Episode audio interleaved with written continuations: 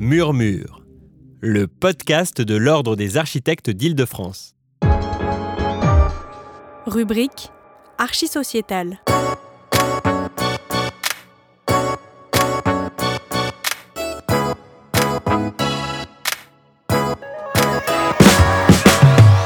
Dans le cadre de la Nuit des idées face au présent, qui a eu lieu partout en France le 31 janvier 2019, l'Ordre des architectes d'Île-de-France organisait au Récollet, partenariat avec la Maison de l'Architecture Île-de-France, une soirée débat sur le thème Climat, des initiatives citoyennes pour changer la ville. Trois tables rondes ont été organisées pour l'occasion. En tout, ce soir, 14 intervenants ont pris la parole pour partager leur expérience. Cette seconde table ronde traite de la solidarité sous le prisme de la mobilité, des actions sociales et du lien entre les habitants. Bon, je vais faire rapidement. Donc, du coup, on a déjà entendu des jardins partagés, une maison des solidarités, des bergers, des architectes engagés, des guerrieros et même des collectifs, des moutons, donc j'ai entendu faire, actifs, des initiatives locales et spontanées, mais toujours des acteurs engagés. J'ai retenu aussi quelques mots-clés sensibiliser, créer du lien social, guérilla, sans parler de la couleur jaune, bien entendu, c'est pas le sujet ce soir, militant, s'approprier, solidarité, des projets qui demandent qu'à naître, espoir et changer. Des énergies, des besoins, des envies, des initiatives qui démontrent le besoin de changer la ville, d'agir et de se réapproprier la ville. Mode de gouvernance, collectif, faire ensemble. Mais en fait, comment pouvons-nous rendre toutes ces, initiatives durables? L'enjeu dépasse l'individu, je pense. Et nous devons nous rassembler et être solidaires pour changer la ville. Structurer, tisser des liens entre ces différentes initiatives avec des gens engagés au quotidien pour leur ville, pour leurs concitoyens. La table 2, du coup, sera la solidarité face au changement climatique. Nous allons aborder la question d'Architectes sans frontières, qui interviendra, des tiers-lieux, avec la course cyclette, basée à Alfortville, qui travaille sur les questions de solidarité, de réemploi, de mobilité. Un projet urbain participatif qui travaille avec les habitants et faire avec, qui aborde la question de réemploi. Voilà, donc euh, je laisse les intervenants venir. Et là, je pense que on aborde vraiment la question de solidarité, vraiment la clé de la réussite, du changement face au présent. Merci, bonne soirée. À plus tard. Venez vous asseoir près des. Alors, donc, comme disait Alberto, là, on va parler d'organisation des solidarités euh, face au changement climatique. Là, on est, on est, euh, on prend corps, on pose les pierres. On a vu des initiatives qui sont là, qui, existent, qui sont très, enthousiasmantes. Euh, là, je, voudrais qu'on on laisse la parole à, Louis L'Hôpital, euh, qui est membre de l'association Architectes sans frontières. Donc là, c'est une association de 1901 euh, qui a été composée d'architectes et qui propose des formes de pratiques professionnelles adaptées, ouvertes à la diversité des cultures et, et des sociétés, et qui intègre la parole des exclus, des exclus et des plus démunis, euh, et qui répondent à un partage plus équitable de cet espace. Est-ce que vous pouvez nous en dire plus sur Architectes sans frontières euh, et le lien avec euh, justement ces initiatives citoyennes? Bon, euh, Architectes sans frontières bon, a été créé en 79, donc on va fêter nos 40 ans bientôt. Bon, c'est une longue histoire, c'est passé par différentes crises et différents développements, mais disons, on, a, on tient la durée, voilà. Après ça, Architectes sans frontières est organisé en, en antenne, par, ville, et fonctionne donc avec des groupes actifs qui développent des projets tout en gardant une, disons, une unité au niveau, au niveau national. Donc je représente euh, la, délégation de Paris, euh, mais bon, on- dans ce qui sera présenté très brièvement et très succinctement, c'est aussi des actions qui sont passées notamment à Marseille. Et que- comment vous faites euh, votre. Parce que vous impliquez euh, les exclus, les, les, les, les initiatives citoyennes, les initiatives citoyennes, c'est dur à dire. Et comment ça se passe, euh, ces projets? Est-ce que c'est systématique ou de temps en temps Est-ce que vous, en- vous donnez naissance à ces, à ces Alors là, initiatives? vous, vous empiétez sur ce que je veux présenter, mais Bon, bah Bon, allez-y, faites-le. ceci dit, C'est ça, en c'est- résumant, Là, vous êtes en train de présenter. Voilà. Non, mais disons simplement, euh, je, je- je pense, bon, mais bien sûr, euh, la dimension sociale est, est essentielle. Elle se mélange avec des, des, des- des approches techniques. Euh, Après ça, je pense que c'est. Enfin, bon, c'est. Je pense que je vais vous présenter ça plus. Allez-y, bah, là, c'est le moment. Hein. Pour nous, la, la question du, du, réchauffement climatique euh, relance euh, principalement la question de, des habitats précaires. Bon, elle pose un certain nombre de questions techniques, bon, qui sont qui sont telles que les matériaux locaux, tels que les modes de construction, l'autoconstruction, etc. Mais disons que la dimension sociale, et sur le plan social, euh, le réchauffement climatique euh, parce qu'il touche les plus pauvres et aussi les plus vulnérables économiquement, accentue les inégalités sociales et en particulier la question du logement. Les solutions résident plutôt dans la recherche de solutions immédiates parce que la marge de manœuvre pour ces personnes euh, n'est pas énorme et suppose l'utilisation de ressources directement accessibles et, d'autre part, l'entraide. Donc je vous propose simplement de présenter euh, deux orientations d'action euh, l'une qui est proche, qui est à l'intérieur même de notre société et dans nos villes, et l'autre dans un contexte un peu plus large, euh, en référence à notre expérience et nos 40 ans, nos 40 ans d'histoire. Voilà. Première orientation, elle porte sur le fait d'agir ici, agir dans nos sociétés, au niveau de, la, au niveau de nos villes.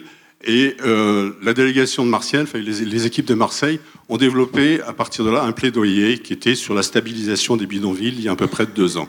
Ce plaidoyer, bon, c'était d'abord une réflexion un peu pour mettre en ordre une forme de stratégie d'action qui était un peu le mot de stabilisation. Ça veut dire stabiliser les gens dans leur, euh, dans leur, euh, là où ils se trouvent par rapport à une continuité de vie pour les familles, les enfants, l'éducation, etc. Voilà. Et on est passé, ils sont passés à l'action avec une expérience qui s'est déroulée. Donc, euh, qui s'est merci, qui s'est déroulé à partir d'un bâtiment qui a été récupéré au niveau de l'armée. Donc tout ça se passe à Marseille, c'est des anciennes euh, savonneries. Et donc euh, à partir de là, un projet s'est monté. Je crois qu'il est, toujours en cours actuellement. Et, il s'est déroulé, alors je vous, dis, je, vous dis, je résume simplement quelques principes de la démarche pour donner, répondre peut-être un peu aux questions que, que vous posez. La première, le premier principe, c'est de travailler en partenariat avec d'autres associations ici. Il y a quelques associations qui sont présentées, mais il y en a d'autres aussi. Donc il y avait Médecins du Monde, mais il y avait aussi Habitat et Cité qui est, qui qui est impliqué. Tout ça dans le principe, euh, disons, d'élargir nos capacités de connaissance, euh, élargir nos, nos compétences hein, nous, aussi. Euh, aussi, disons, pour, euh, au final, pouvoir faire pression par rapport aux institutions et pouvoir mettre en œuvre des solutions qui, qui, soient, nouvelles en termes de stabilisation, justement, des, personnes. Deuxième principe, c'est d'agir. Bon, ben là, je pense que ça fait un peu écho à la, première partie, mais sur euh, la question des matériaux, c'est-à-dire euh, d'agir avec des matériaux de récupération. On voit qu'on récupère des, bâtiments inoccupés, mais c'est aussi récupérer des matériaux, des matériaux de, à, à, droite et à gauche par rapport à la façon de pouvoir réaménager un habitat, euh, disons, euh, agréable. Et aussi, ce qui pose quand même quelques problèmes, par exemple sur les questions de sécurité. Donc la question de sécurité par rapport aux questions d'incendie, d'électricité, doit être aussi prise en compte. Troisième principe, donc là, voilà, bah, c'est faire, avec, euh, faire avec les habitants, donc travailler à partir de maquettes, euh, à, partir de, à partir de croquis, on peut, on peut tourner, ouais. À partir de croquis avec les habitants, on continue toujours. Donc mettre la main à la pâte, en fait, on participe souvent au, chantier, enfin, dans la mesure où on est disponible et on y arrive, et aussi travailler bon, sur des lieux particuliers, comme enfin, spécifiques comme la cuisine, les toilettes, comme ça vient après. Bon, après, je crois qu'il y a. Qu'est-ce qu'il y a Oui, aussi le fait de, de pouvoir euh, mettre en place des lieux euh, communs, des salles communes qui permettent de réunir les gens. Euh, donc ça, c'est ce projet qui est en cours. Un deuxième, un autre projet, parce que l'on a travaillé euh, l'année dernière avec une petite équipe euh, de, Paris, a consisté à réaménager un squat pour accueillir euh, des, mineurs, des, migrants mineurs, euh, qui n'avaient pas de, de lieu d'accueil, à peu près pour une quinzaine de, une quinzaine de, d'enfants. Hein, d'enfants, enfin, ils sont quand même des grands enfants, mais enfin, ils sont mineurs. Voilà. Et donc, dans le même principe, en fait, d'utiliser des matériaux de récupération et d'aménager ici un dortoir, une salle commune, bon, il y a une cuisine, toilette, enfin, les éléments principaux pour, pour la vie qui se situe dans Paris. Et là encore, même principe, travailler avec d'autres associations. Le but, c'est aussi de tisser des liens avec ces associations pour, disons, pouvoir ancrer un projet de façon un peu solide, parce qu'on n'a pas, on n'a pas toutes les compétences, mais aussi parce que par, par, un principe de solidarité entre nous, en même temps que solidarité vers les autres. Agir ici, mais aussi euh, agir là-bas, parce que ça fait partie aussi de notre histoire. Donc il y a un peu plus de 30 ans, on travaillait déjà sur la, la résorption des bidonvilles, mais ce n'était pas ici, c'était au Cameroun, à Douala, en 1984. Bon, petite parenthèse, en fait, à cette époque-là, il n'y avait, pratiquement pas de bidonville ici. Ils avaient disparu depuis 60, et depuis, ils sont revenus ici. Mais bon, ça fait un petit peu... Euh, enfin, disons que c'est important de, quand même d'avoir de garder le fil du temps et de la mémoire de l'histoire. Donc, on travaillait en fait sur un quartier, un quartier insalubre, qui était un quartier en périphérie de la, de la ville de Douala, et qui était particulièrement vulnérable aux problèmes d'inondation. Il s'agissait de reloger des gens qui étaient déguerpis, euh, et de euh, reconstruire la maison suivant des principes, euh, disons, d'autoproduction, autoconstruction. 30 ans après, enfin moi j'ai eu l'occasion de repasser sur le quartier 30 ans après. Bon, le quartier, il était plus, c'était plus un quartier périphérique, c'était un quartier qui était aux portes de la ville, parce que la ville s'était multipliée par 3 ou 4. D'une certaine façon, le quartier s'était équipé en électricité, en un certain nombre de services, bien que ces services soient relativement limités par rapport à la masse de population. Et puis, en fait, un problème, il y a un problème qui demeurait, qui, demeurait quand même important, c'est les questions d'assainissement. Parce que la nappe phréatique était affleurante, et du fait, comme c'est en bordure de, mer, directement en bordure de mer, la question des montées des eaux repose la question de, des inondations. Voilà, donc, euh, en fait, euh, à partir de là, l'adaptation au changement climatique, euh, c'est partout. Mais les effets du changement climatique ne sont pas partout les mêmes.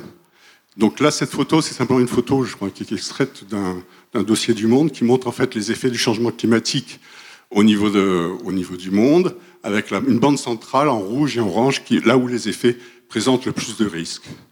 Donc euh, euh, la question des gens les plus vulnérables se pose aussi géographiquement, et donc se pose nécessairement là-bas. Donc à partir de là, disons que, simplement pour conclure, pour nous la solidarité se pratique partout et n'a pas de frontières. Voilà. Mais je peux répondre un peu aux questions après ça sur euh, les plus précisément sur les actions qui peuvent être menées. Merci. Merci beaucoup. Merci.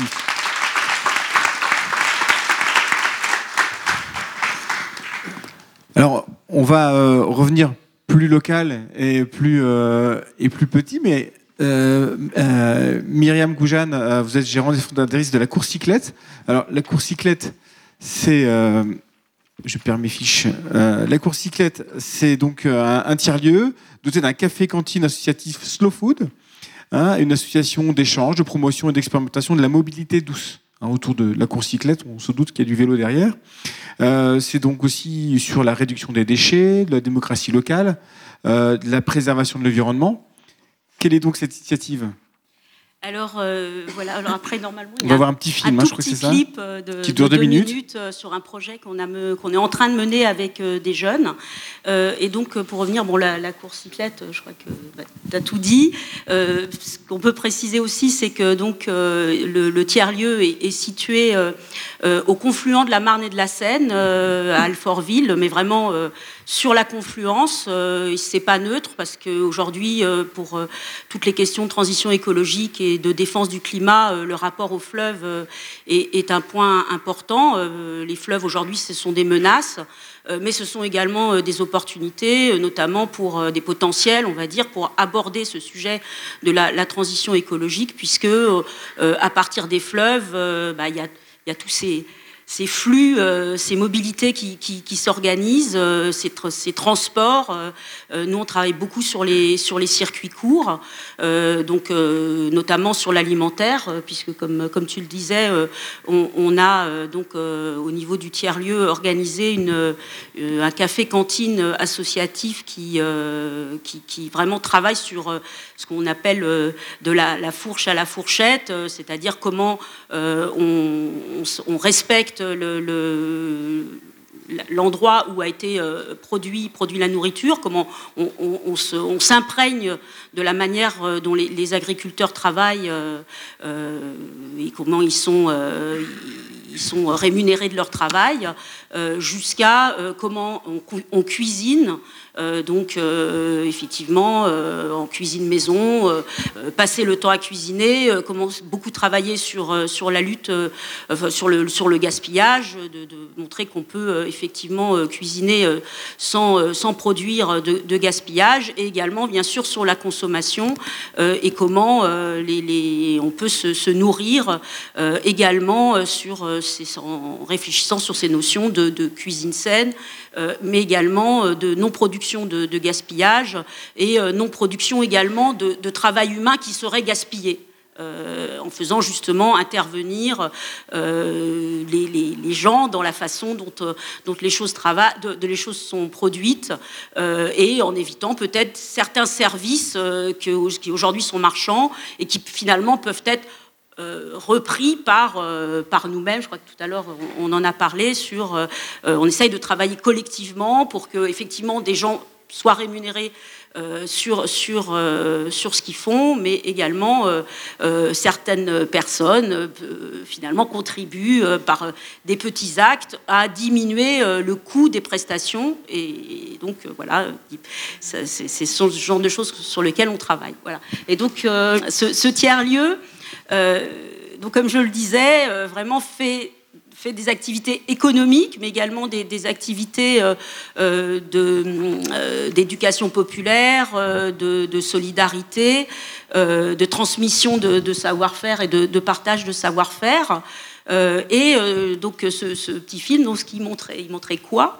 Il montrait donc euh, une, initiative qu'on est en train de mener. Donc je rappelle, nous nous sommes à Alfortville, mais nous menons une initiative avec une équipe de jeunes sur Ivry-sur-Seine, et en l'occurrence ce sont des, des collégiens. C'est un collège à Ivry-sur-Seine qui donc a a, eu le, enfin, dont le, principal travail sur euh, la mise en transition écologique de son collège. Euh, en, euh, alors son, son, son, initiative, elle est, elle est démocratique puisque tout le monde connaît le principe des, des délégués de classe. donc, ce, que, ce qui a été proposé aux élèves, c'est d'élire des, non pas des délégués de classe, il y en a peut-être aussi, mais ils ont d'élire également des ambassadeurs verts, donc deux ambassadeurs verts par par classe, euh, ce qui fait à peu près une trentaine de, jeunes au niveau du collège, pour euh, justement euh, réfléchir et surtout agir pour la mise en, transition écologique de leur collège.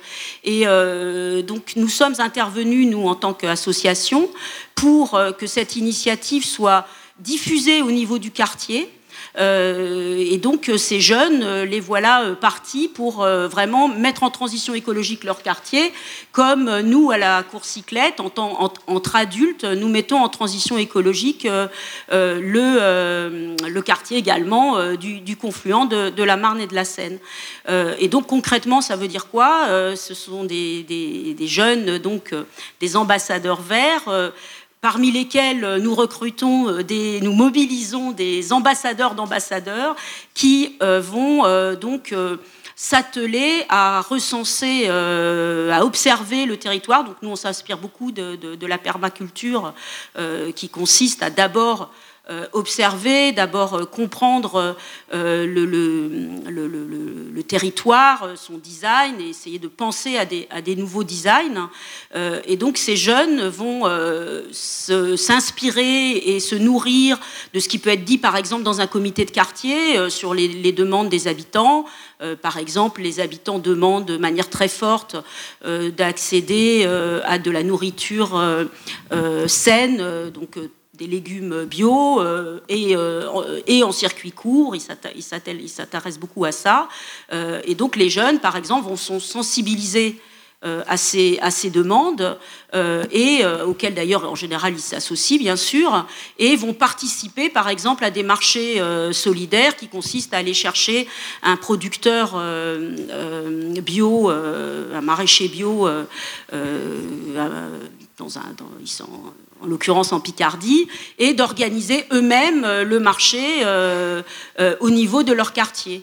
D'autres initiatives sont, sont également imaginées et vont être mises en œuvre.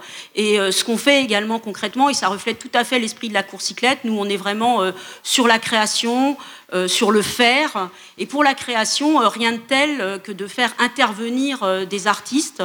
et donc, en l'occurrence, ce qui va être proposé à ces jeunes, c'est d'être réunis pendant les vacances de février, donc là, 25 février, dans un atelier de création théâtrale où ils vont euh, donc euh, mettre au point euh, une, pièce de A à Z, hein, c'est-à-dire ils vont travailler sur la, sur la création, la mise en scène, les performances, le travail d'acteur, également la communication, faire venir le public, faire venir leur famille, faire venir leurs professeurs et des institutionnels du programme pour présenter un, spectacle euh, une petite pièce sur la transition écologique de leur quartier et qui sera en fait cette petite pièce le cadre, le planning de euh, ce qu'ils vont ensuite mettre en œuvre euh, pendant les quelques mois qui, vont les, nous séparer des vacances scolaires. Voilà, donc tout ça pour dire que euh, est possible. Tout à l'heure, il y avait une question sur euh, les modèles économiques. Est-ce que tout ça peut s'inscrire dans des modèles économiques? Bah, Nous, on y croit. On pense qu'il n'y a pas, euh, pas forcément une utopie de penser qu'on va pouvoir, au niveau du confluent de la Marne et de la Seine, donc dans une dans une région, dans un coin qui est extrêmement dense. Hein, on est à, à 2 km de Paris. d'imaginer des réseaux de transport à vélo, une alimentation en circuit court euh, euh, une, euh, des, espaces où les gens peuvent se retrouver et partager des, événements artistiques ou des événements culturels, et que tout ça finalement bah, ce soit possible et que ça, crée ça crée des emplois, ça, crée, ça, ça, ça permette finalement à ce que tout le monde y trouve son utilité sociale. Et donc vraiment les deux ingrédients pour nous, c'est un, euh, effectivement euh, s'atteler euh, d'abord à l'utilité sociale des, de nos activités, ce qui est vraiment aujourd'hui le super problème hein, de, la, de, de, toute cette consommation de choses qui, ne servent à rien, qui coûtent cher et qui engendrent une soi-disant économie, avec effectivement également des profits qui, peuvent, qui partent en dehors de, ces, de, de l'économie locale et donc qui participent à la difficulté de mettre en place des, des activités économiques qui permettent de créer des emplois. Donc ça, c'est le point 1. Et le point 2, c'est euh, le partage des, savoir-faire, euh, les réseaux, euh, les réseaux associatifs notamment, et les gouvernances horizontales qui vont permettre effectivement de toujours s'assurer que ce qu'on fait est d'une utilité, sociale et effectivement contribue à la transition écologique qui aujourd'hui est devenue euh, une urgence, comme tout le monde en est convaincu ici. Donc là, vous êtes là comme passeur un peu pour. Euh, ah bah voilà, il y a le film qui arrive là. Alors, voilà, ça tombe bien. C'est à nouveau moi. voilà, comme ça au moins vous avez quelques images de la course cyclette et, euh, et des jeunes qui vont. Et vous pouvez lire le, le sous-titre. Tout en bio et en circuit pour le plus court possible en tout cas. En fait, ici à la cantine, euh, on essaie de produire le moins de déchets possible. Tout à l'heure, on pèsera les poubelles à la fin du service pour savoir quelle quantité de déchets on a produit pour servir X repas. Ma génération à moi, elle a un rôle à jouer parce que c'est elle qui va vivre dans ce monde, c'est pas les autres. Si elle fait pas que le monde s'arrange, bah, c'est pas le monde qui va s'arranger tout seul. Il faut un peu mettre du sien euh, pour, euh, pour y arriver. Les ados de la maison quartier d'Ivry, ils vont être mis en situation, on va les accompagner pour qu'ils mettent la maison de quartier en transition écologique. Si tout le monde s'y met, ben, ça peut vraiment changer les choses.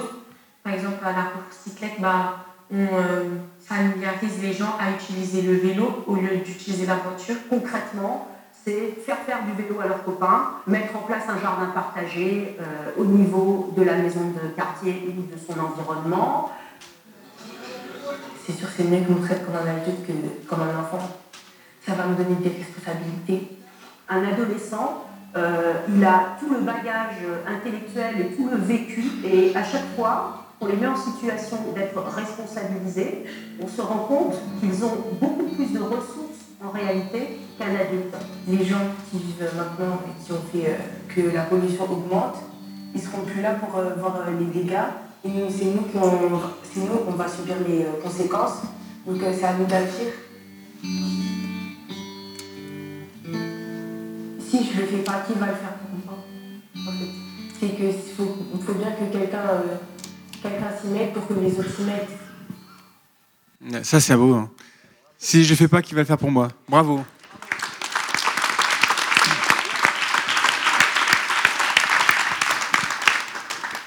Trouve que c'est assez troublant, je trouve ça très touchant comme initiative. Euh, En tout cas, c'est c'est euh, assez euh, enthousiasmant de voir euh, que ça prend tous ces témoignages des jeunes qui sont là. alors, une autre initiative qui donc qui aussi qui alors qui se situe à Ivry-sur-Seine, donc en, proche banlieue. C'est une friche urbaine euh, qui, euh, qui est en voie de transformation euh, avec, des, avec des habitants, la mobilisation des habitants et aussi avec euh, des, des architectes, des différentes associations. Et donc, Vincent Degove, euh, vous êtes donc un, un des membres, hein, un citoyen, un habitant, vous habitez sur place Oui. et vous avez, vous faites partie de cette démarche. C'est une, c'est une démarche 100% citoyenne où les propositions et les usages des habitants du quartier sont prises, sont prises en compte pour réfléchir euh, tous ensemble dans ce quartier à l'avenir d'une friche industrielle en mutation. Exactement. Bon, moi, je suis un, chef d'en- un petit chef d'entreprise qui j'ai souvent travaillé dans Bien des bureaux avec d'autres chefs d'entreprise, etc. Puis à un moment, je me suis dit, j'en ai marre de cette vie euh, cloisonnée. Voilà, j'ai pas, pas tellement l'habitude de tenir un micro, mais euh, je vais m'y habituer. Et donc, à un moment, je cherchais des bureaux et je suis tombé sur une friche euh, industrielle, une ancienne usine de tracteurs. Et, euh, et je me suis retrouvé au milieu de 35 artistes, artisans. Et moi, j'ai eu mes, j'ai mes 20 mètres carrés au milieu de tous ces gens-là. Et à un moment, je me suis dit, mais euh, c'est fantastique, quoi. Il se passe quelque chose. Non, mais l'envie de. Et c'est tous ces artistes, à un moment, pour X raisons, ont créé avec moi une association qui s'appelle Le Village. Parce qu'on s'est dit, on doit communiquer avec les gens d'Ivry, on doit communiquer avec l'extérieur. Tout le monde se demande, parce que euh, la surface, quand même, c'est une surface de 1500 mètres carrés. Tout le monde se demande à l'extérieur qu'est-ce qu'on fait dedans? Et dedans, il y a de la solidarité, il y a de l'entraide, il y a. Je il y a, une ambiance, euh, c'est un incubateur. En plus, c'est des artistes. Les vieux aident les jeunes. Il y a des, gens qui font de la poterie. Il y, a un, type qui a 90 ans. Vous voyez, il y, a, de tout. Il y a des bijoutiers, il y a des street arters, il y a des euh, gens qui font du, bois, qui travaillent le bois. Il y a des gens qui travaillent de l'ardoise, des matières naturelles. Euh, il y a des sculpteurs. Pardon? Oui, mais je dirai après ce qui se passe. Là, je parle du village d'abord, parce que ça s'est fait. Et je, vous, vous raconter cette histoire, elle est fantastique, parce que la suite est belle. C'est-à-dire que ce village, voilà, c'était des artistes, etc. On, avait un rapport avec, euh, grosso modo, on sait qu'on est là pour deux ans, parce que c'est une friche, et après, il devait se passer quelque chose. Et ce qui est magique, euh, c'est que à un moment, il y a euh, plusieurs architectes qui sont venus nous voir, qui s'appellent, bon, sur une association qui s'appelle le Ferry, et qui nous ont dit, nous, on a été à la mairie d'Ivry, on a réussi à prendre un contrat avec la mairie d'Ivry pour le devenir de cet endroit-là. Et moi, j'ai dit, mais c'est fantastique, quoi. C'est, euh, nous, on pensait rester là que deux ans et puis réfléchir ensemble à partir ailleurs. Mais on se dit, on va peut-être pouvoir rester là. Voilà. Et alors maintenant, ce qu'on essaie de faire avec le ferry, c'est de fédérer les gens, bah, les, les- les gens d'Ivry et surtout autour de cette friche industrielle. Parce que il y a une rue, par exemple, où il y avait toutes les maisons d'ouvriers parce que c'était des usines, etc. Il y a une grosse cité en face. Euh, il y a Emmaüs pas loin. Il y a euh, et donc plein d'associations comme euh, elle vous en a parlé tout à l'heure, qui sont autour aussi et qui veulent rentrer, construire quelque chose ensemble et on, on sent cette énergie et moi je trouve ça pour quelqu'un. Ah oui, excusez-moi parce que je parle. à- J'ai, ouais, j'ai un peu de sang italien dans les veines, alors je parle beaucoup avec les mains, mais euh, je trouve cette expérience fantastique. Moi, je vis quelque chose de et je me dis, il faut vivre autrement. Tout à l'heure, euh, j'ai entendu plein d'expériences. Cassons les. Parce que moi, j'ai une entreprise, mais. Et je leur apporte plein de choses. Enfin, parce que j'ai 60 ans, j'ai de l'expérience et je vois que il faut vendre, il faut être à la fois. Mais il se passe plein de trucs. On a besoin d'être ensemble et arrêter d'habiter tout seul dans son endroit, euh, travailler tout seul euh, avec des gens qui font la même chose que vous. Voyez, moi, j'en peux plus de cette ville euh, qui, un côté on met le logement, un côté on met les habitants, là on met les riches, là on met les pauvres. Mélangeons-nous. Et, et- ce qu'on vit au village et au ferry, c'est ça. C'est vraiment, on essaie d'amener plein de gens, de dire qu'est-ce qu'on peut faire ensemble. Euh, la mairie nous attend, plein de gens nous attendent. On va, on va monter un projet et ça va marcher. Moi, j'y crois à fond parce que je pense que tout le monde aujourd'hui a envie de vivre autrement. Et tout ce que j'ai entendu tout à l'heure, bon, voilà quoi. C'est On voit derrière un écosystème, euh, est-ce qu'on peut voir la, la- la slide d'avant, un écosystème de, de toutes les personnes qui participent à ce projet? Pardon? Oui, voilà. Alors, tout. Moi, je. euh, j'ai des trucs. Alors, tout, tout, toutes les. Effectivement, il y a la course cyclette, il y a des jardins partagés, parce qu'on a encore des surfaces inexploitées. C'est-à-dire que nous, on est dans un. euh, on est sur 1500 mètres carrés, mais à côté, il y a 3000 mètres carrés qu'on peut, qu'on va pouvoir ouvrir. Et donc, la course cyclette, des jardins partagés. J'ai pas mes lunettes, donc je peux pas te lire la suite. euh, Mais voilà, il y, a- une auberge de jeunesse, parce que l'idée, c'est aussi de faire, voilà, une auberge de jeunesse sur ce site-là, parce que faire du tourisme culturel, ça se développe euh, beaucoup, et les artistes qui sont, qui sont chez nous, bah, ils, ont, ils demandent que ça, c'est des gens qui passent. Euh, Il y a un restaurateur d'Ivry qui se dit, mais pourquoi je ne montrais pas un lieu euh, convivial à l'intérieur? Parce que souvent, les, euh, les familles ne vont pas dans les cafés, etc., parce qu'il y a toujours les gamins qui ne savent pas où courir, et là, on pourrait faire un endroit euh, vraiment agréable. Euh, voilà quoi.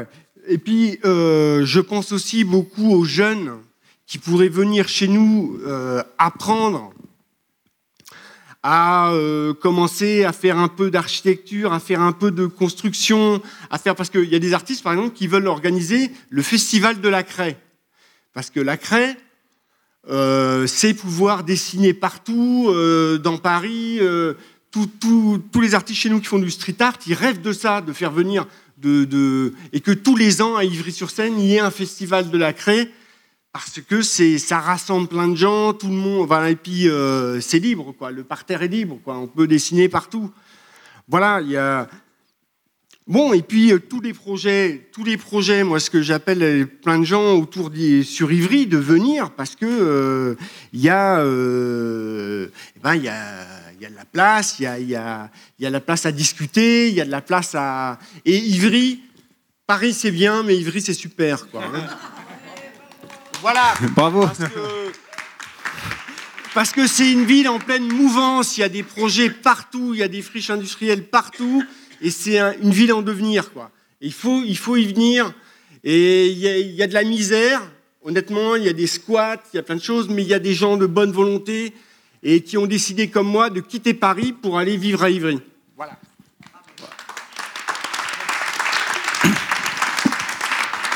Alors, c'est vrai qu'il y a Ivry, il y a plein de villes comme ça en proche couronne qui sont en pleine mutation avec des friches, etc. Donc, c'est vrai que si vous avez des friches comme ça autour de chez vous, plutôt que d'attendre que quelqu'un le fasse à votre place, faites-le vous-même, comme disait la petite fille dans le, dans le, dans le reportage tout à l'heure.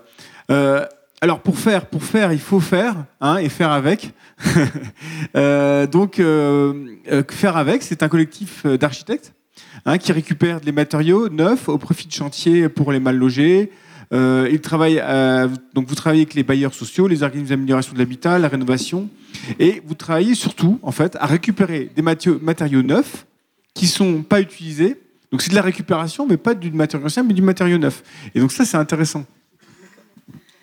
Bonjour, Euh, je suis Gwenaëlle Rivière, architecte. Euh, Je suis cofondatrice de Faire Avec, avec euh, Clotilde Buisson, qui est architecte aussi et qui s'intéresse globalement au sujet du matériau de réemploi, et avec Clara Piolato, qui est doctorante en architecture et qui, elle, travaille sur l'appel à compétences des architectes euh, sur les travaux d'amélioration, euh, enfin les travaux de, de centres d'hébergement.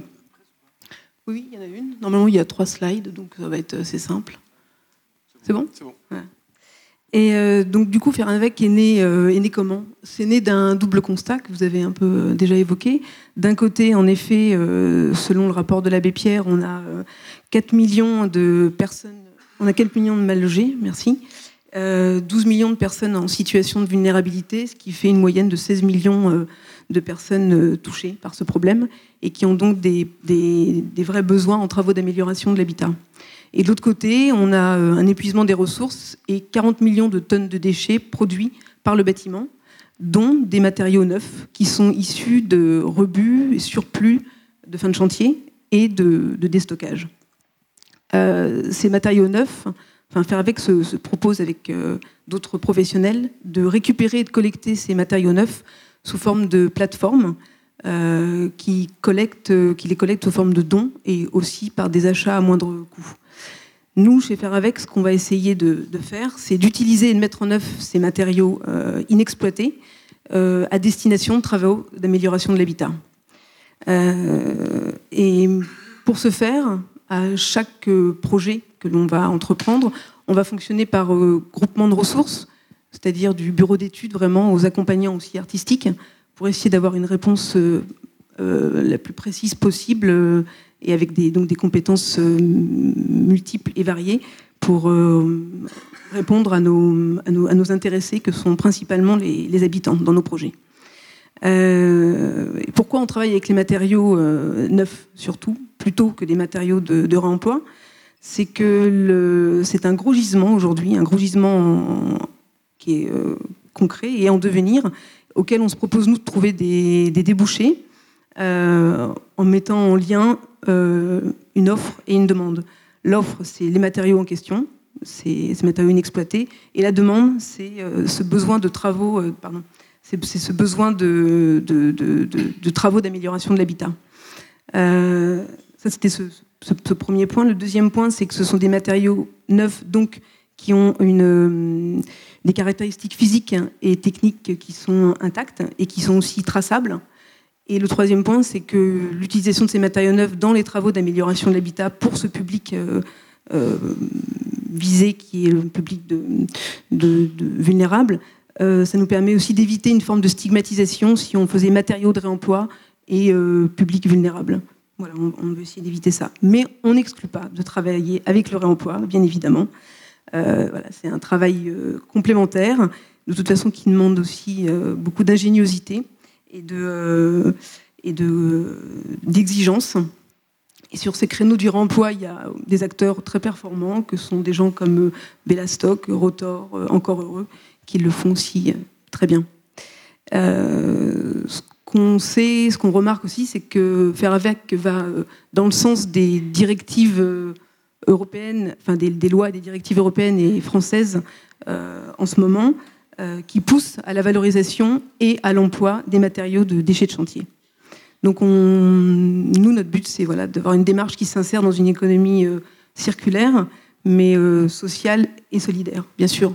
Comme c'était aussi un peu le thème de, la solidarité, ce qu'on remarque, c'est que cette solidarité, on, on, la met en place avec faire avec entre les acteurs du, bâtiment et aussi entre architectes, parce qu'on est prescripteur et qu'on a vocation à vraiment euh, professionnaliser cette démarche et que de toute façon on ne peut pas s'affranchir du fait qu'on doit répondre à des enjeux écologiques euh, incontestables euh, que sont la préservation de nos ressources et de notre environnement. du coup, cette solidarité, elle passe par, pour nous, un partage de connaissances. Très clair, on doit aussi coopérer ensemble hein, pour pouvoir se donner des pistes de réflexion et se questionner. Mais c'est aussi une manière de travailler pour pouvoir euh, euh, structurer la filière. C'est-à-dire qu'il y a des plateformes de matériaux qui existent aujourd'hui. Elles fonctionnent, mais on va chercher à améliorer, en tout cas, leur fonctionnement et leur performance. Et puis, euh, être solidaire avec les acteurs du bâtiment, c'est aussi revaloriser les compétences et le savoir-faire des artisans et des entreprises qui vont travailler avec nous. Parce qu'évidemment, nous, en fournissant ces matériaux neufs, sous forme de dons ou à moindre coût, les artisans et les entreprises qui ont pour logique de les fournir feront une marge moins importante sur ces matériaux. Et donc on ne cherche pas du tout à les pénaliser, mais on cherche à ce qu'ils transfèrent en fait cette marge plutôt dans la valorisation de, euh, du coût de mise en œuvre. Voilà, c'est une, une, manière de participer en fait à une, une, transformation, être solidaire dans la transformation de nos nouvelles pratiques et de faire en sorte que cette démarche, euh, elle, se, elle soit, euh, elle soit euh, sécurisée en fait, hein, que ce soit plus du tout une démarche à la marge.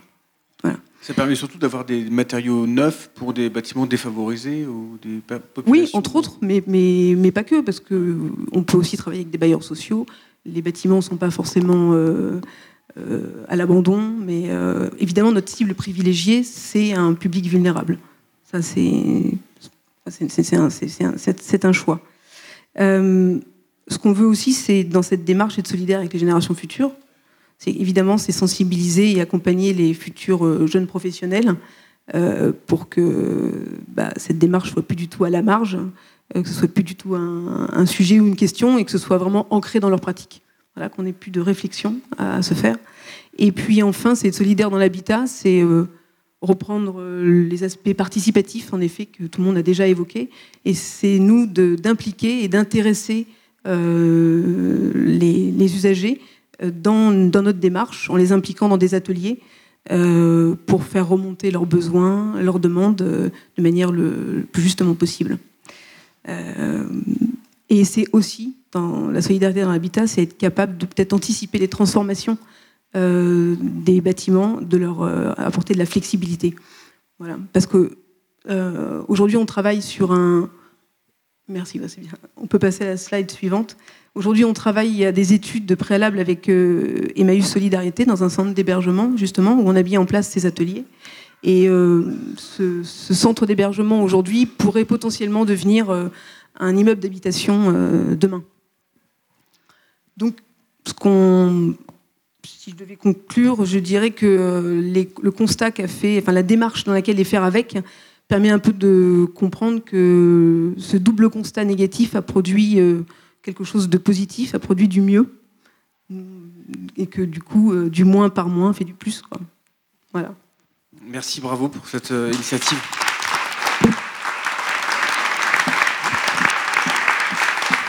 Donc on voit que, on voit là, cette deuxième table ronde, euh, des gens se sont investis pour, pour, pour faire être des passeurs d'initiatives, pour accompagner, pour fournir des matériaux, fournir des possibilités, donner des outils. Euh, donc c'est aussi, c'est aussi par là que peuvent passer ces initiatives. Donc il s'agit d'organiser toute une filière d'initiatives euh, euh, citoyennes. Est-ce que vous avez des questions dans la salle sur ces initiatives ou sur autre chose, sur des témoignages? Est-ce que vous pouvez citer quelques exemples où vous êtes intervenu de façon concrète? Des exemples vous plaît. Les, les exemples, c'est celui que j'ai cité euh, juste à, à, la fin du, de la présentation. Euh, on est aujourd'hui, on est, tout nouveau et euh, on est dans le cadre d'une étude préalable. Donc, on est en train de mettre en place la démarche. On est dans une phase d'expérimentation et on essaie de la consolider pour la mettre en œuvre par la suite. Donc, c'est essentiellement le, centre d'hébergement d'Emmaüs sur lequel on travaille actuellement.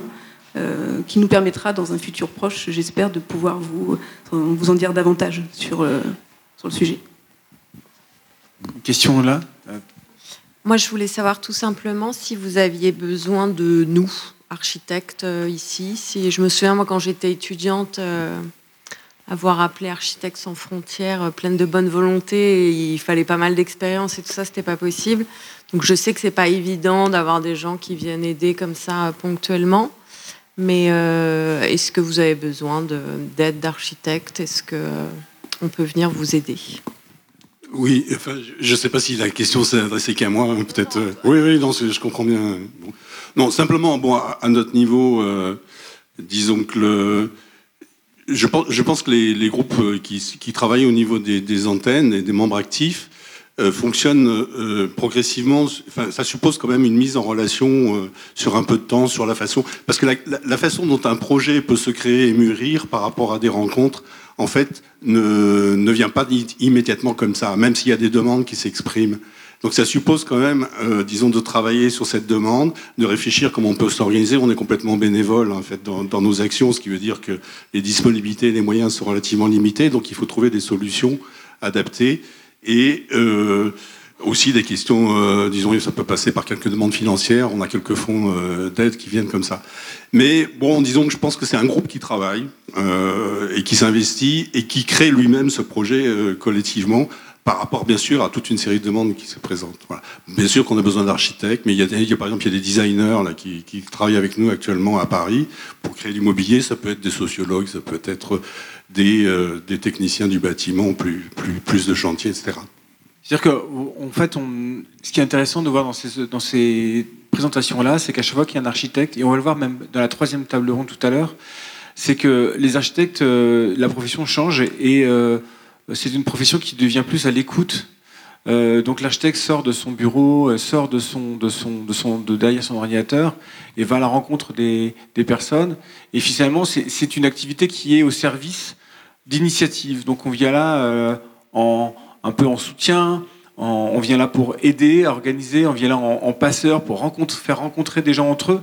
Et c'est un changement de notre, profession. Je dis nous parce que je suis architecte, mais euh, euh, c'est ça qui est intéressant de voir que, c'est une profession euh, en train de muter, en train d'évoluer, et qui ne pourra évoluer que grâce à l'écoute des initiatives citoyennes et en support de ces initiatives.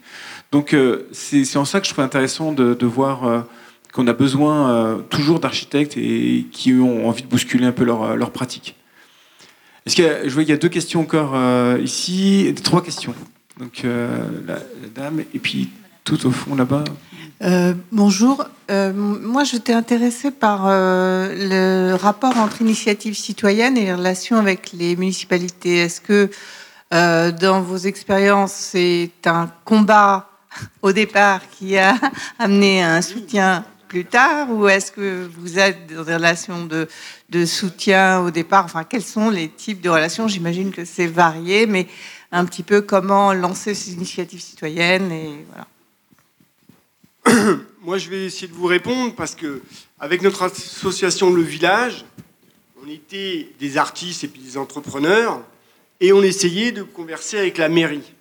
Alors, ce n'était pas, pas évident, on savait pas trop comment faire. Dans l'association, il y en avait qui avaient déjà essayé, parce que dans notre association, il y a d'autres associations, comme une association qui s'appelle Babiole, c'est l'usine de tracteurs. Bon, et puis à un moment, le Ferry, ce, cette association qui est venue, dans laquelle il y a des architectes, des avocats, des juristes, etc., nous aider et qui ont, eux, su négocier avec la mairie une espèce de, bah, de, de faisabilité, d'étude de faisabilité sur notre parcelle. Donc, quand même, le, le fait qu'il y ait des architectes qui, qui soient mêlés de notre euh, sujet, bah, ça nous a sacrément aidé. Parce que moi, je, et, moi, je prends ça comme un événement magique, comme un truc. Euh, euh, la suite, on ne savait pas comment l'écrire. Ils arrivent. Génial. Voilà.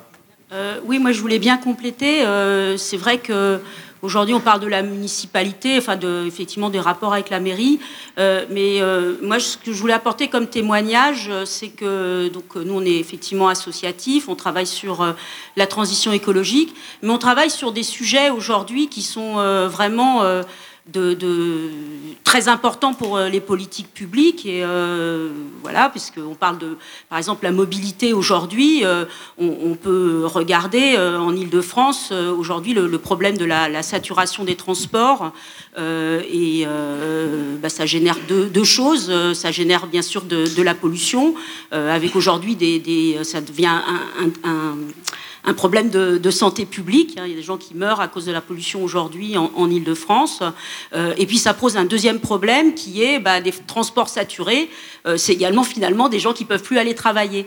Et donc, euh, euh, moi, je, voudrais insister sur le fait qu'aujourd'hui, au niveau de, l'État, au niveau des collectivités territoriales, euh, il y a finalement une demande, et ça dépasse largement les clivages poli politiques. Hein, quand on dit, par exemple, des transports saturés, ça veut dire qu'on peut plus aller travailler. Ben, on voit bien qu'on est aussi dans des domaines qui sont pas forcément euh, bah, d'extrême gauche, hein, voilà. Euh, et euh, quand on est également dans des aspirations sociales, bah, il y a quand même aujourd'hui au niveau, heureusement, il faut le préserver, euh, au niveau de l'État, euh, des, structures qui sont euh, quand même très investies pour qu'il y ait des, choses qui, qui bougent et, que, et que, que, des projets se déploient. Donc tout ça pour dire que, à condition d'arriver à à naviguer euh, dans, dans, les, dans les, jungles administratives et euh, comprendre euh, le rapport entre les élus, les services et les différentes, les différentes structures. Hein. Par exemple, en région parisienne, on a à la fois la région Île-de-France, la métropole du Grand Paris, les municipalités, les collectivités territoriales, les départements. Donc là, tous ces gens-là, bah, finalement, ce sont quand même des gens qui s'intéressent de très près à tous ces problèmes-là. Et nous, on, vraiment, on essaye de privilégier euh, les relations euh, avec tous ces gens-là euh, et les sources de financement parce que de l'autre côté, les financeurs, ça peut être, ils sont très présents et nous, bah, à la cour cyclette, on, essaye de les éviter. On est vraiment, on fait très attention à ça. les autres, les financeurs. Euh, bah, moi, je n'ai pas peur de le dire, c'est quand même ceux euh, euh, qui, créent, le problème. Hein. c'est les, grands groupes, les, grands groupes du CAC, du 40 aujourd'hui, que ce soit dans l'alimentaire, dans les transports ou, dans n'importe quelle activité ou dans la finance. Aujourd'hui, ils ont tous des fondations, des, moyens de, de financer ces activités autour de la transition écologique. mais bon voilà, enfin, green business, euh, on peut peut-être aussi y échapper en étant euh, au contraire beaucoup plus en sollicitation euh, par rapport à ce que propose l'État. Tant que le micro aille jusque là-bas derrière, je peux rajouter un truc, c'est qu'on a remarqué que, en fait, les, élus, quels qu'ils soient, de quelle que, soit leur étiquette politique, sont toujours assez preneurs d'initiatives qui viennent des habitants. Un habitant, c'est un électeur si un électeur propose quelque chose, euh, c'est tout bénef. Hein. Il faut surtout, euh, donc il n'y a pas, pas d'intérêt à étouffer au contraire ces initiatives. Aujourd'hui, on est plutôt dans le, comme on disait, ce mot est revenu plusieurs fois, le bottom-up, hein, plutôt que le top-down. Hein, excusez-moi de ces anglicismes, mais donc euh, de bas en haut, c'est-à-dire de, la population vers vers les, gouvernants, et sachant qu'il y a, comme tu disais si bien, il y a de l'argent. il y a de l'argent, et, en fait, il faut aller le chercher. Euh, donc c'est un peu ça l'idée. Oui, je voulais juste savoir si au-delà du contexte franco-français, est-ce qu'il y avait des exemples euh, d'ailleurs qui vous inspiraient? Euh, J'ai quelques idées en tête, mais bon, je vous laisserai. Par exemple, est-ce que vous précisez votre question? Vous avez des exemples? Ben, Je ne sais pas, moi. Il y a Rural Studio, par exemple, ah aux États-Unis. Ça doit vous dire quelque chose. Euh, en Colombie, euh, il semble qu'il y ait eu des réalisations qui soient des réussites. Donc est-ce que c'est des choses qui vous parlent ou qui vous ont inspiré à un moment ou à un autre? Oui, bon, enfin, je pense qu'on. Ça me paraît important d'insister sur, le fait que la solidarité, elle est, elle est ici et là-bas, enfin, parce qu'en fait, elle, elle, se cultive dans les deux dimensions, sachant qu'elles se nourrissent l'une l'autre aussi, euh, dans, les, dans, les, dans les deux cas. Euh, bon, je ne peux pas répondre sur les, cas précis que vous, présentez.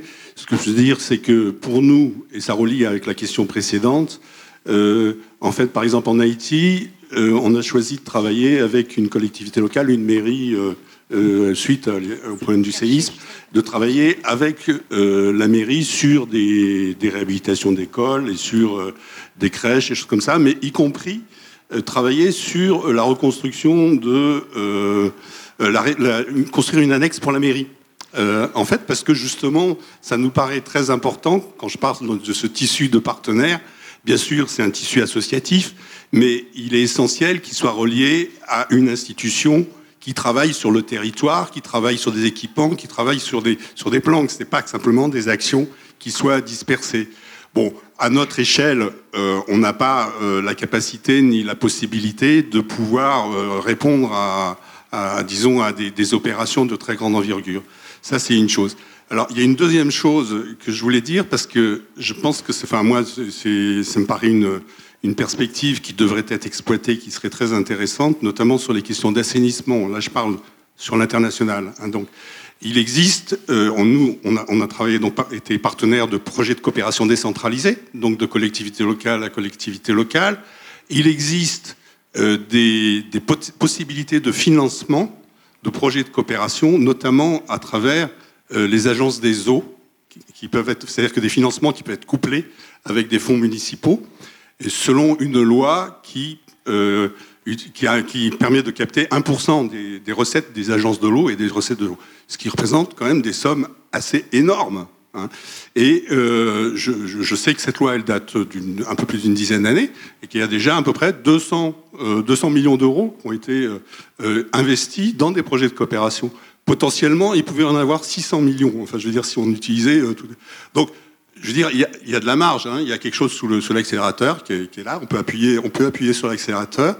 Et tout ça, ça suppose euh, de tisser toutes sortes de formes de, liens. Bon, en tout cas, nous, on est, partie prenante pour essayer de connecter des, propositions et euh, de pouvoir. Euh, L'assainissement, je pense, est un point fort puisque euh, il y a les risques d'inondation qui sont très forts sur toutes les côtes, les côtes soit des isles sud-est, soit sur l'Afrique.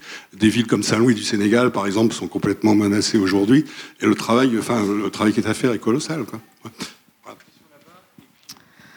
Oui, j'avais une, une, question concernant le, ferry à Ivry. Euh, je voulais savoir en fait, parce que vous aviez parlé notamment d'un restaurant et de l'hébergement, donc comment ça se passait en fait dans, le rapport à l'argent en interne? C'est-à-dire, est-ce qu'il y a euh, des échanges de services qui se créent pour les personnes qui viennent de l'extérieur et qui souhaiteraient participer? Est-ce que euh, la plupart des activités sont, sont gratuites? Est-ce qu'en parallèle, par exemple, de restaurants, il y a, il y a une cantine solidaire? Voilà un petit peu comment ça, parce que c'est le type enfin, je réfléchis à ce type de projet aussi. Donc, comment vous fonctionnez en fait sur euh, voilà, rapport à l'argent, à la gratuité, euh, l'accès de chacun, ce que chacun peut euh, y faire et, y trouver.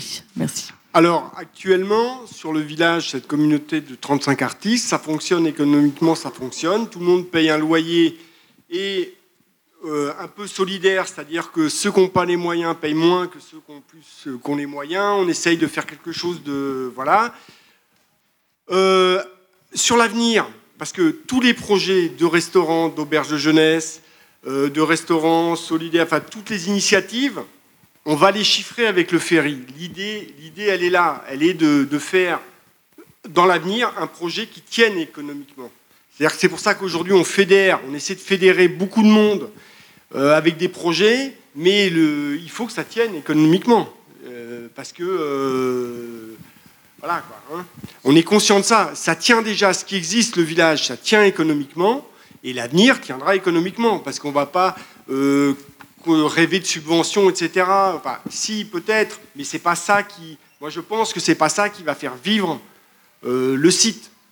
C'est plutôt des vrais, projets, quoi. Euh, et il faut, ça, va se traduire par effectivement un, projet économique, parce qu'à la mairie, il va falloir aller les voir et leur dire euh, attendez, euh, si faut que ça tienne la route, quoi. Hein. Chaque projet, voilà, chaque projet sera autofinancé, hein, si je, et, euh, et avec une, une, autonomie de chacun des projets et une gestion globale avec des subventions, partie mairie, partie région, puisque maintenant les, régions subventionnent beaucoup ce genre de, de projets de ce qu'on appelle d'urbanisme transitoire. Donc c'est heureusement qu'il y a ce dispositif-là qui est, intéressant. Euh, oui, et un, complément, ce qui est intéressant dans ce projet-là, c'est que effectivement, il faut qu'il y ait des riches et des pauvres, parce que dans tout projet, il faut se mélanger. Euh, effectivement, il faut euh, des, immeubles de 5 étages assez cossus où des riches pourront acheter pour que à côté, et c'est ça la solidarité aussi, et qu'à côté, ben, il y a des surfaces pour ceux qui ont moins de sous. Et, moi, je crois très fort à ça. les solidarités aussi, on, a, beaucoup parlé, de, on a beaucoup employé ce mot euh, ce soir. Mais dans, dans le logement, il faut mélanger les riches et les pauvres, parce que sinon, on sort, moi, je pense qu'on s'en sortira pas. Question, alors, il y a une question là-bas, euh, au fond de la salle. Je crois qu'il y en a devant aussi. Bah, juste une précision, je pense que vous faisiez référence au dispositif de la loi Oudin-Santini pour euh, l'assainissement, le 1%. Et ensuite, comme il y a beaucoup de représentants d'Ivry ou, et de Vitry, je crois, je voulais savoir ce qui était advenu d'une initiative artistique et écologique qui s'appelait le béton d'ici, puisque entre les initiatives artistiques qui donnent lieu à, enfin, qui sont, qui, défrichent un peu la question, la manière dont ensuite l'entrepreneuriat euh, euh, s'en mêle, euh, que ce soit l'économie sociale et solidaire ou des entreprises autres, il y a beaucoup d'énergie qui est dépensée. Et ce béton d'ici était manifestement une démonstration de, de, comment on pouvait faire de l'utile avec des ressources locales. Je voulais savoir si vous vous en servez de ce béton d'ici, ce qu'il en est advenu.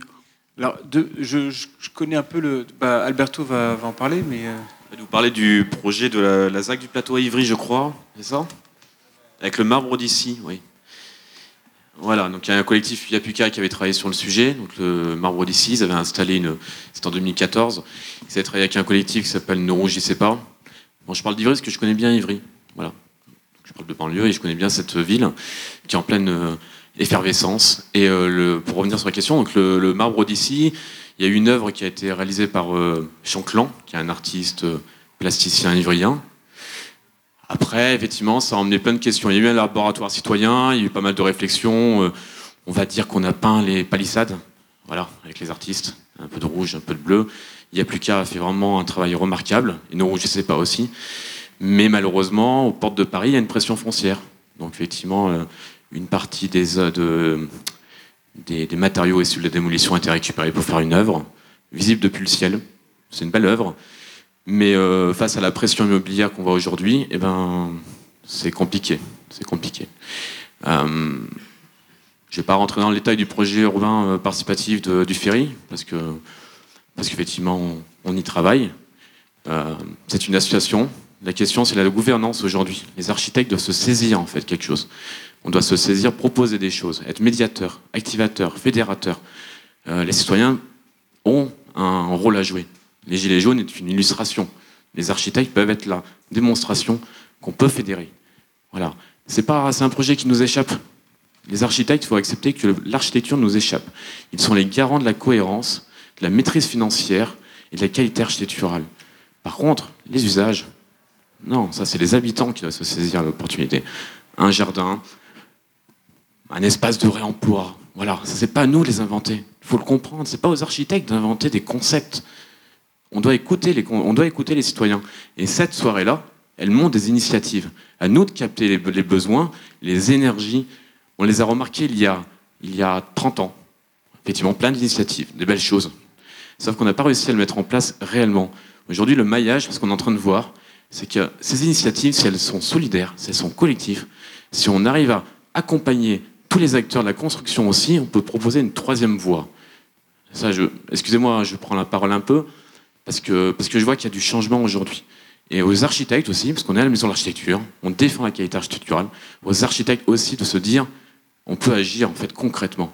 On peut arrêter de se plaindre, on peut faire du marbre d'ici, et on peut imposer aussi aux constructeurs de faire de la qualité architecturale avec les citoyens. Voilà, c'est un message que je souhaite porter, parce que, parce que là, en fait, c'est un plaisir effectivement de voir euh, de l'énergie se mettre en place. Maintenant, à nous de les accompagner pour pas qu'on nous dise que c'est de l'utopie. Je pense que c'est du bon sens, tout simplement. Merci.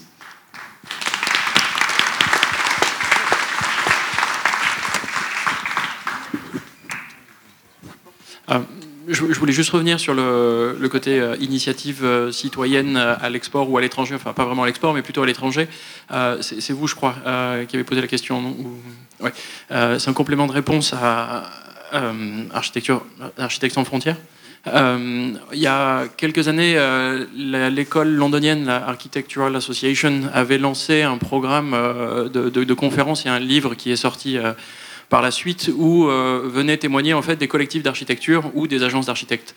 Euh, que ce soit en Angleterre, en Roumanie, au Portugal, en Espagne. Enfin, c'est un travail de recherche en fait. Il y a beaucoup de choses qui ont été identifiées, qui, qui, se passent vraiment en fait, qui sont des initiatives. Alors, soit elles sont vraiment par euh, un panel habitant qui, qui, identifie un potentiel d'espace public sous-exploité euh, un désengagement, euh, ça c'était en Roumanie, un désengagement euh, des pouvoirs publics pour héberger des, réfugiés au Portugal, ou un collectif d'habitants qui souhaite faire une contre-proposition dans un îlot à Manchester où un gros promoteur immobilier vient faire un îlot complètement déconnecté de ce qui se passe à, proximité. À chaque fois, on retrouvait des architectes, donc c'était toujours un peu le même point de départ, on retrouvait des architectes qui étaient là pour aider à structurer ces choses-là et à établir le dialogue. Donc, le travail, il est vraiment très intéressant. Il se passe des choses en dehors de la France. Euh, malheureusement, tout n'est pas encore regroupé. Enfin, on n'a pas une vraie belle euh, publication euh, à ce sujet-là, mais ça ne devrait pas tarder en fait. il y a de vraies très belles initiatives en dehors de la France. on ne s'est pas encore intéressé en Inde ou, ou, en Amérique du Nord ou en Amérique latine, mais je suis sûr que c'est aussi très riche. Merci. dernière question et dernière réponse courte. Question courte, réponse courte euh, Petite question. Euh, j'aime beaucoup toutes les initiatives qui se passent et qui sont présentées. Moi, personnellement, ça fait un moment que je gravite dans toutes ces initiatives. Je vois pas mal de choses, je vois que pas mal de choses changent, et je vois aussi que beaucoup de choses ne changent pas. Et j'aimerais revenir sur la table qui était venue juste avant, et notamment qui euh, prononçait un petit message un peu anticapitaliste, ou en tout cas post-capitaliste, j'en sais rien, euh, et d'urgence liée à l'anthropocène. Il y a plein de sujets de, de cet ordre-là. Euh, est-ce que vous, avez connaissance un peu de l'histoire de ce que vous êtes en train de faire, de vos pratiques de, la ville? C'est-à-dire que les squats ont été ouverts pour des raisons politiques, il y a des logements vides, il y a des bureaux vacants, c'est pour loger des personnes qui en ont besoin parce que les institutions ne peuvent plus euh, avancer. Euh, je pense à, l'opération qui est sur le squat, mais ça du monde aujourd'hui avec qui vous travaillez n'a plus de mission de squat, donc n'aide plus ces personnes-là à trouver des lieux. Euh, on leur demande de juste soit vivre à la rue, soit euh, demander un logement social, ce qui va prendre plus de 10 ans. Euh, l'autre chose, dans les tiers-lieux, ces tiers-lieux qui aujourd'hui sont beaucoup à la mode, et je pense pour certaines raisons aussi de réappropriation de la ville, c'est-à-dire qu'on est vachement isolé, c'est vachement cool de retourner dans des espaces où on peut parler avec des gens, découvrir des nouvelles choses, avoir des relations intergénérationnelles. Il n'y a plus d'espace qui nous permet de faire ça. L'espace public, aujourd'hui, il est militarisé, il y a plein de police partout, et on ne peut même pas l'habiter. Donc du coup, euh, c'est bien qu'on s'ouvre ces tiers-lieux, mais la question que je me pose, c'est ces tiers-lieux, est-ce que ça ne devrait pas être des syndicats de nos villes? C'est-à-dire, qu'est-ce qu'on y fait? Est-ce qu'il n'y a pas une question politique qui vient avec ça, à savoir que les tiers-lieux viennent de la mouvance aussi squat avec euh, la création des hackerspace, où c'était des premiers lieux où il y avait plein de savoirs qui se mélangeaient, et même bien avant dans l'histoire avec euh, des, des, consortiums d'artisans et d'autres choses du genre. Enfin, ce qu'on est en train de vivre, c'est pas nouveau. Et euh, donc ma question, c'est est-ce que plutôt que se pérenniser, soit dans, en institutionnalisant des méthodes militantes, soit en s'insérant dans un modèle économique pour pouvoir s'inscrire dans le tissu urbain, parce qu'aujourd'hui c'est comme ça qu'on s'inscrit dans le tissu urbain, c'est par la voie de la propriété privée donc par l'économie, par du foncier. Et euh, est-ce que, euh, du coup, avec euh, toutes ces choses-là, il y a une volonté politique de se pérenniser autrement? Parce que dans le faire, on en fait beaucoup, mais le monde est toujours en train de s'émietter, on est toujours en train d'échanger nos contacts sur des réseaux Internet qui ne sont pas les nôtres, on n'est plus en train de se changer des contacts ensemble, on n'est plus... justement, ces lieux-là le permettent. Mais euh, est-ce qu'il y a une volonté de le pérenniser autrement? Donc, C'est-à-dire avec toute cette somme d'initiatives, de les mutualiser, de faire en commun, de vraiment se poser des questions sur euh, la gouvernance? Je pense que c'est pas qu'une question d'architecte. Je pense qu'il y a des gens qui se posent ces questions-là depuis bien longtemps dans l'éducation populaire. Je vois que c'est sur le programme après, donc tant mieux. Euh, mais aussi dans, dans les milieux du web et d'autres choses. Et donc ma question, elle est là. Les municipales, c'est bientôt. ensuite, les élections, c'est plus tard. Et je ne veux pas faire une question politique, mais vraiment, est-ce que euh, vous pensez que votre pratique, elle est pérenne aujourd'hui, euh, soit économiquement, soit institutionnellement, soit aussi euh, socialement, donc dans les échanges solidaires, etc. Aujourd'hui, moi, j'ai pas accès au logement, je vis en squat, je participe à tout ça, ça m'aide beaucoup, mais par contre, j'ai toujours pas accès à la propriété, je peux pas faire valoir mes droits comme tout le monde, et j'en suis exclu quelque part socialement. Donc voilà aussi, dans ces lieux, qui pourrait être du public, c'est-à-dire avec de l'assistance sociale euh, ou d'autres choses du genre. Euh, est-ce que c'est d'autres. Enfin voilà, je pense qu'il y a d'autres pistes à explorer. Est-ce qu'il y a des volontés comme ça qui sont cherchées chez chacun de vous? Merci, c'est bien de recontextualiser euh, ce qu'on dit dans, dans, une forme de réalité, hein, puisqu'effectivement, ça c'est la réalité.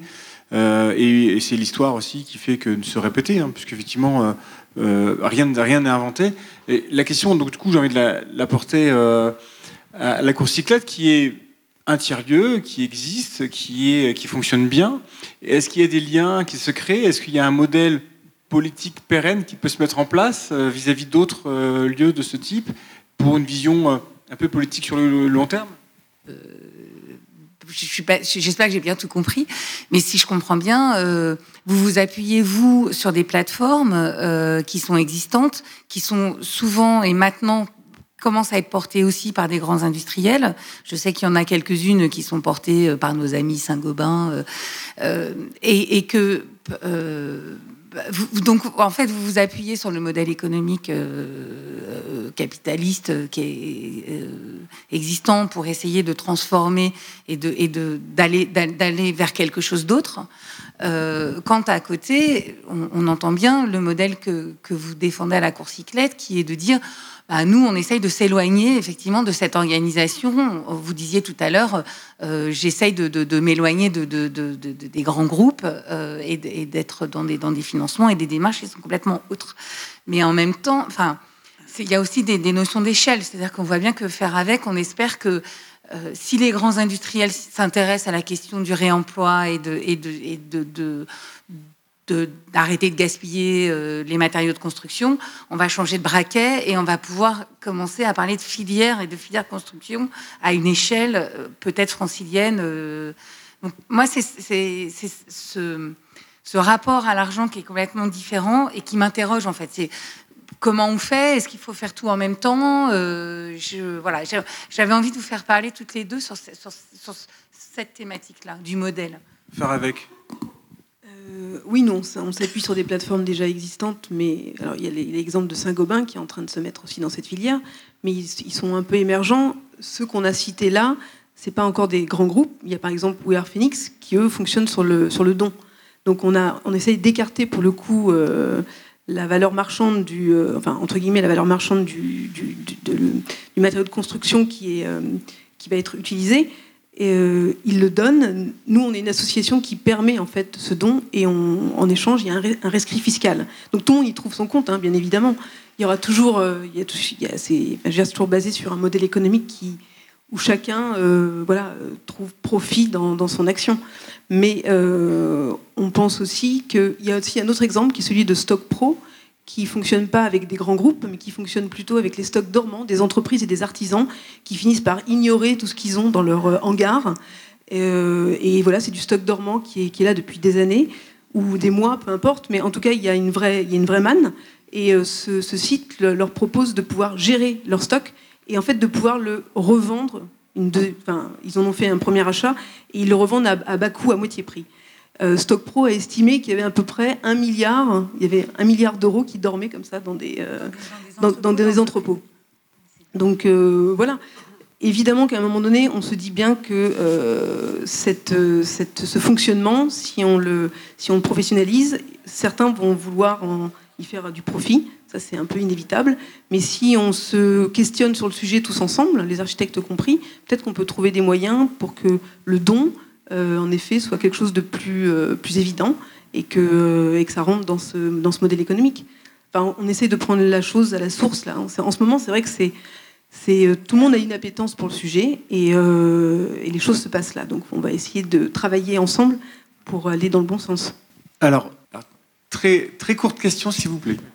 D'accord, mais j'ai deux questions courtes. Alors, si vous voulez, une question, c'était pour monsieur des architectes de l'urgence, c'est ça Ou sans frontières, je ne sais plus.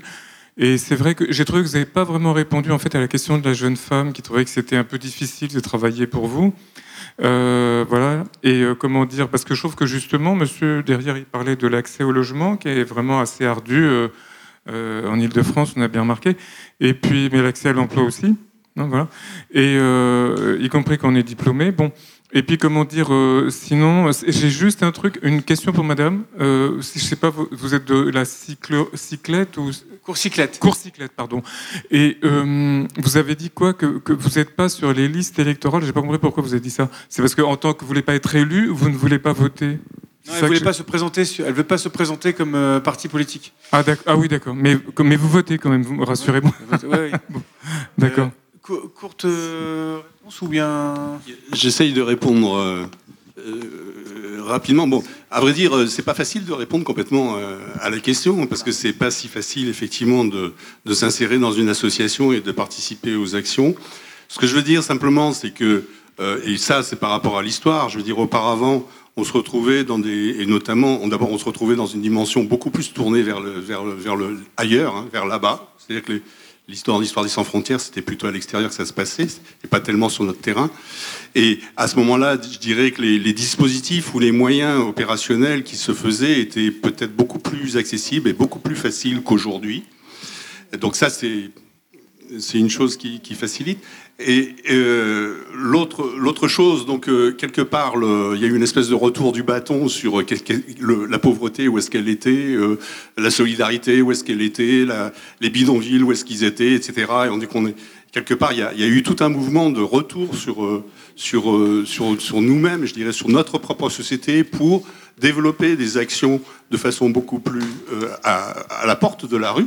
Hein, et je, je, dirais aussi, on n'a pas l'ambition d'être euh, une, euh, une association, je dirais, pleinement opérationnelle. Je veux dire, ce qui me paraît important et peut-être plus, plus, plus à notre niveau et plus, plus possible, de par un peu l'aspect bénévole et, et, volontaire euh, des choses, c'est plutôt d'être dans le maillage et dans le tissage, de pouvoir déclencher les actions. Hein. À, part, à partir du moment où on veut vraiment euh, enclencher des actions. Et c'est souvent ce qu'on nous demande. On disait Ah ouais, j'aimerais bien être architecte sans frontières et dites-moi ce que je peux faire. Et dites-moi sur quel projet je pourrais m'engager. Et on sent bien qu'il y a une demande qui est forte de pouvoir être utile et pouvoir produire et faire. Mais euh, pour, pour, arriver à ça, je dirais, euh, il faut quasiment rentrer dans une forme de, d'action de, de, euh, montée euh, dans le temps avec euh, enfin pouvoir se rémunérer c'est-à-dire rentrer plus dans une, une, une, action plus de type de bureau d'études d'opérateur de terrain euh, donc on est un peu à, à, la périphérie de ça voilà donc euh, voilà c'est ce que ce que je peux expliquer peut-être par rapport à la frustration que certains peuvent ressentir sur la difficulté d'être pleinement actif dans ce dans, dans, dans ce type d'association. Bon, c'était une réponse courte. Hein Alors je vous, remercie. Donc, euh, c'était donc euh, Louis L'Hôpital, Myriam Goujane, Vincent Degove et Mickaël Rivière. Et Gonnet Rivière. Merci.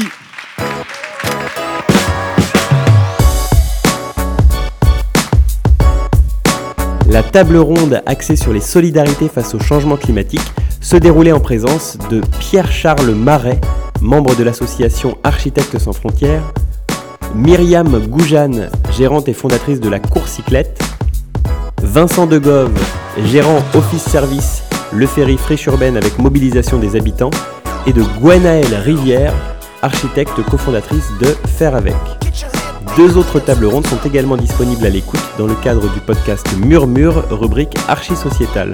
Cette nuit des idées était animée par Alberto Rocha, architecte élu de la Maison de l'Architecture Île-de-France, et Olivier Leclerc et Joanny Bouffier-Hartmann, tous deux architectes élus de l'Ordre des architectes d'Île-de-France.